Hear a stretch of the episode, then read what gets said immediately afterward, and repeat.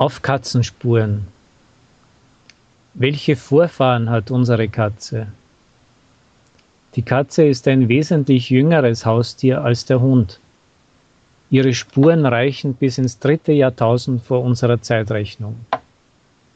Auf uralten Reliefs ägyptischer Pyramiden und Tempel waren bereits kunstvoll gestaltete Katzengesichter zu sehen. Die ägyptischen Pharaonen brachten der Katze eine besondere Verehrung entgegen. Funde von sorgfältig einbalsamierten Katzen zeugen davon.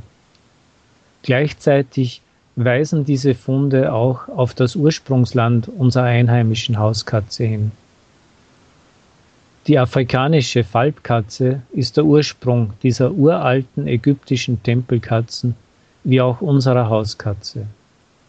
Diese Falbkatze gleicht unserer Hauskatze in der Größe und ist auf dem Rücken fahl gelblich bis grau.